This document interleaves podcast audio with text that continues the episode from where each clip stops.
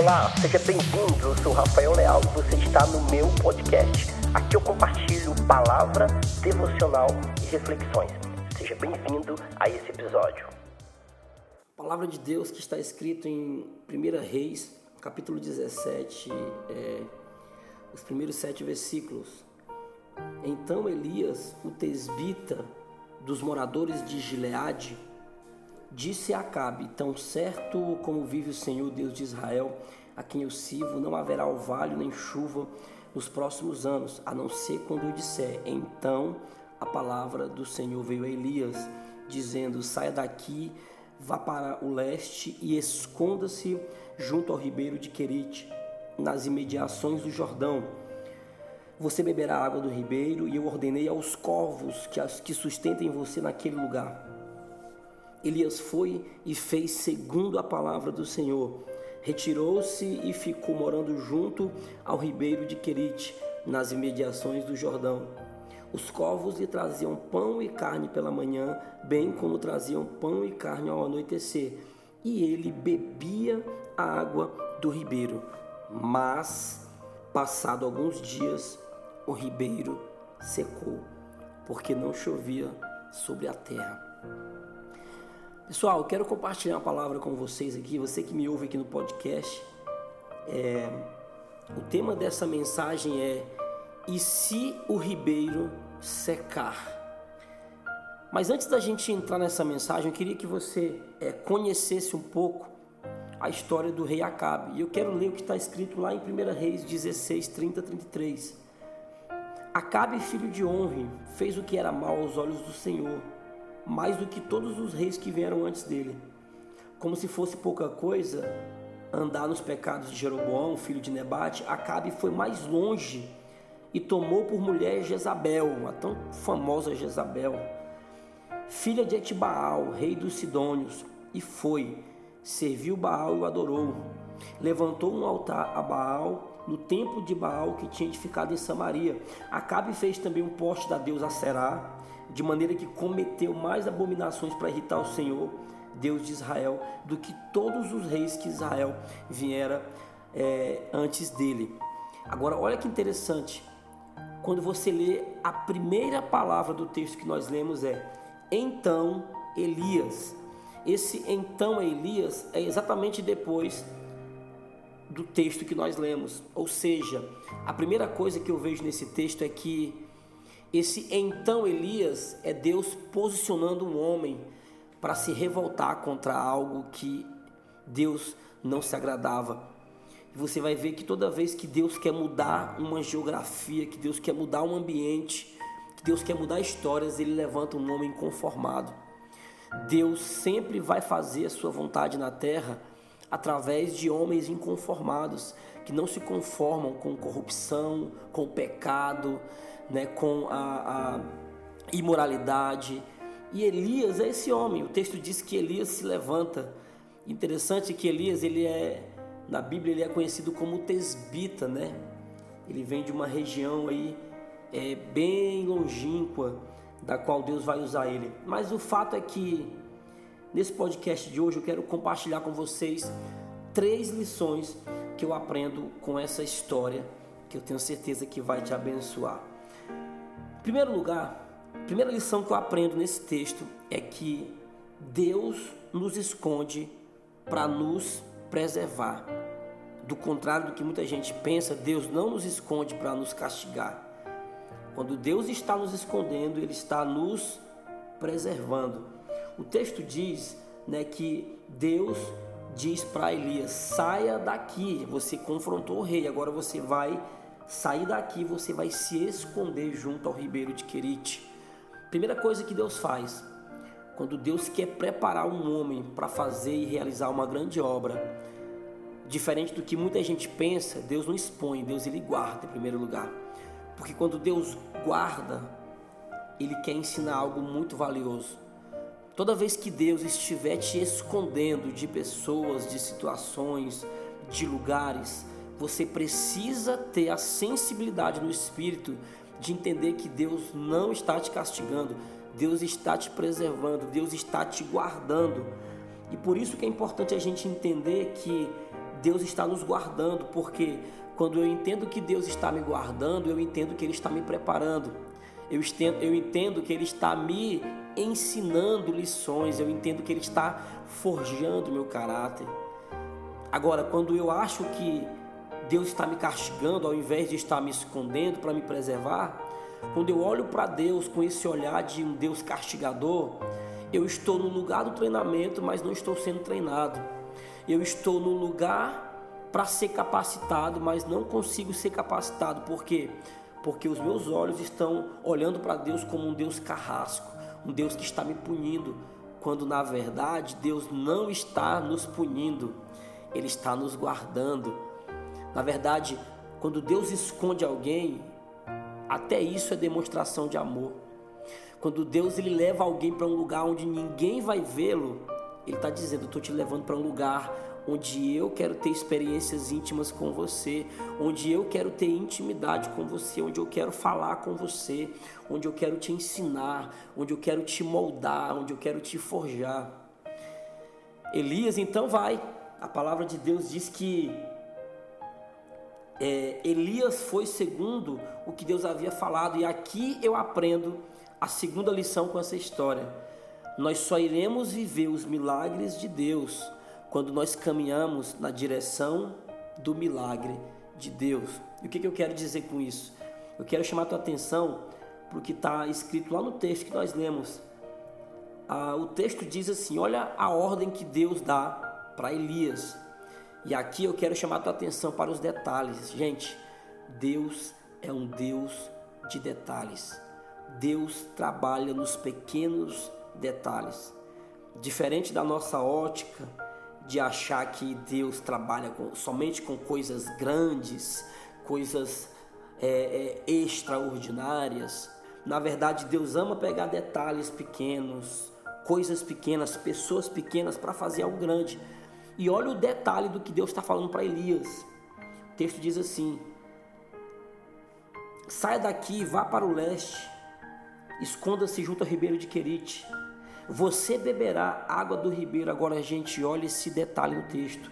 E eu ordenei aos corvos que sustentem você naquele lugar. Preste atenção. A palavra de Deus é que ele já ordenou aos corvos. Ele não está dizendo que ele ainda vai ordenar. Ele não está dizendo que ele vai pensar se ordena os corvos para levar o alimento. Não.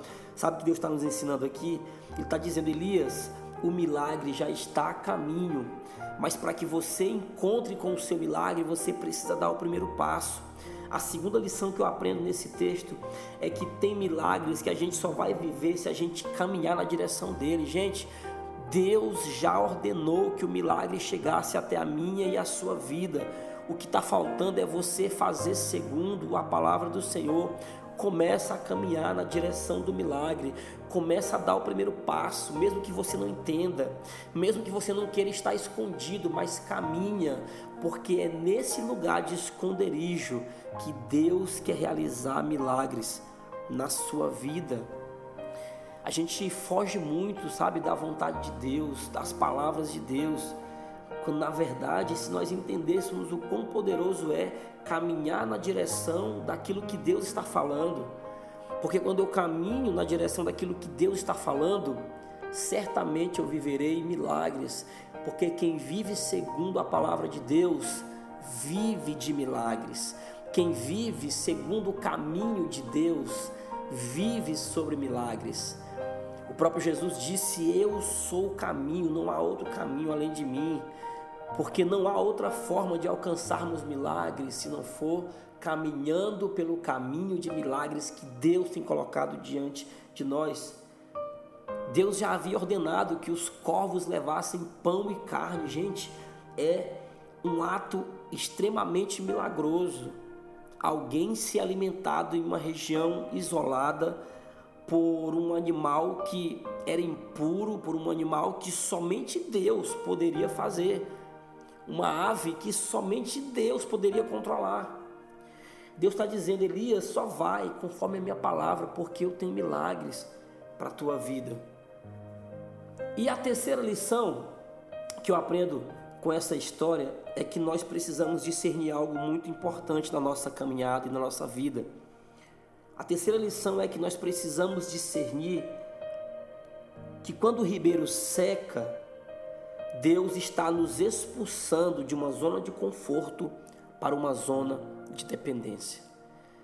O texto diz que Elias foi enviado para junto ao ribeiro de Querite, lá Deus diz para ele: Olha, você vai beber da água do ribeiro,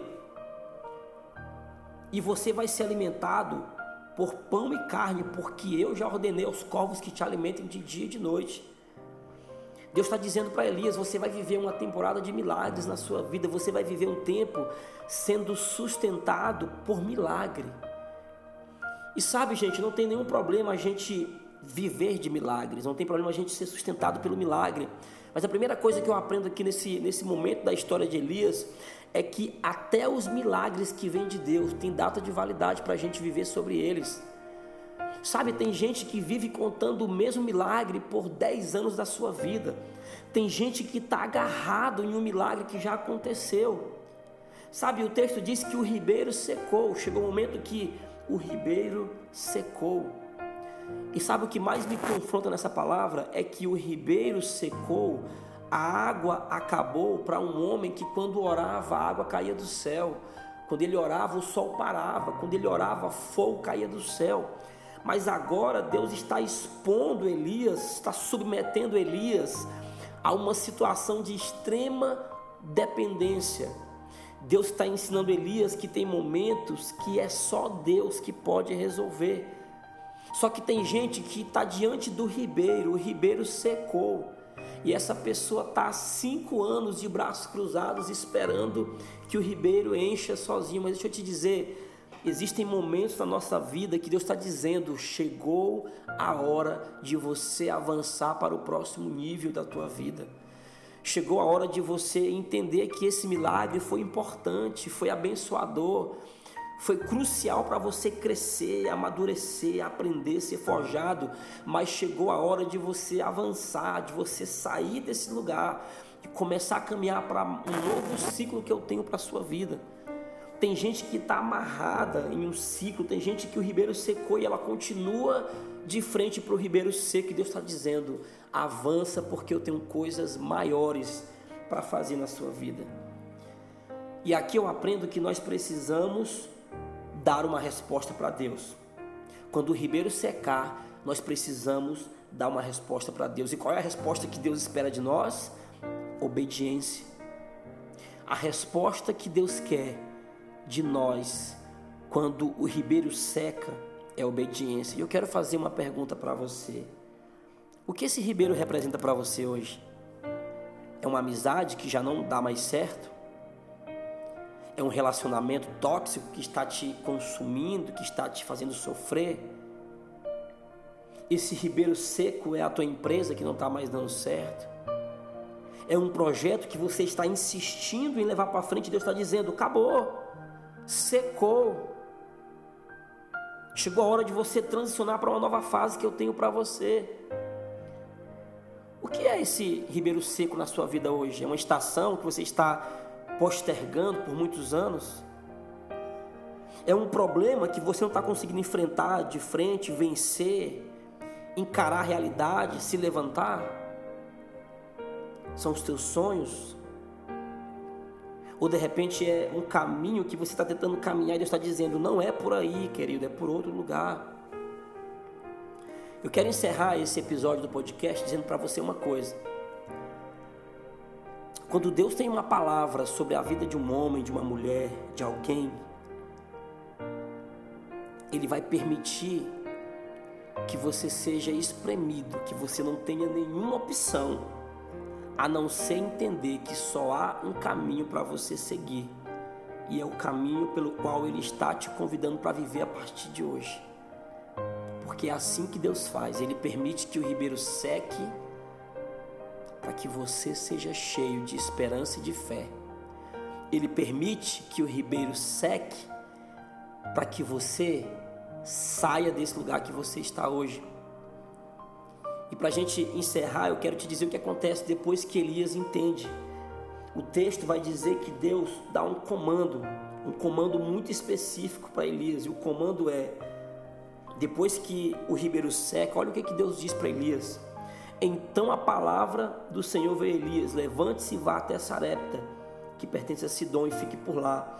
Ali ordenei, mais uma vez, gente, Deus já tinha falado com a viúva, que ela dê comida para você. Sabe, o nosso Deus é um Deus de cuidado. O mesmo Deus que permite que o ribeiro seque, é o mesmo Deus que está dizendo: Elias, tira o pé desse lugar, porque eu já providenciei a providência, eu já cuidei de você no próximo nível. Você não chegou lá, mas eu já ordenei que alguém que está no próximo nível cuide de você. É isso que Deus faz, gente, quando nós caminhamos por um caminho de milagre. Ele cuida de nós em cada ciclo. Não tenha medo de sair desse ribeiro, não tenha medo de abandonar essa estação. Já secou. Esse lugar aí não tem mais nada para te oferecer. Essa amizade aí que está te consumindo não tem mais nada para te oferecer. Deus está dizendo: chegou a hora de você avançar para o próximo nível. E não esqueça: se o ribeiro secar, a resposta que Deus quer de você se chama obediência.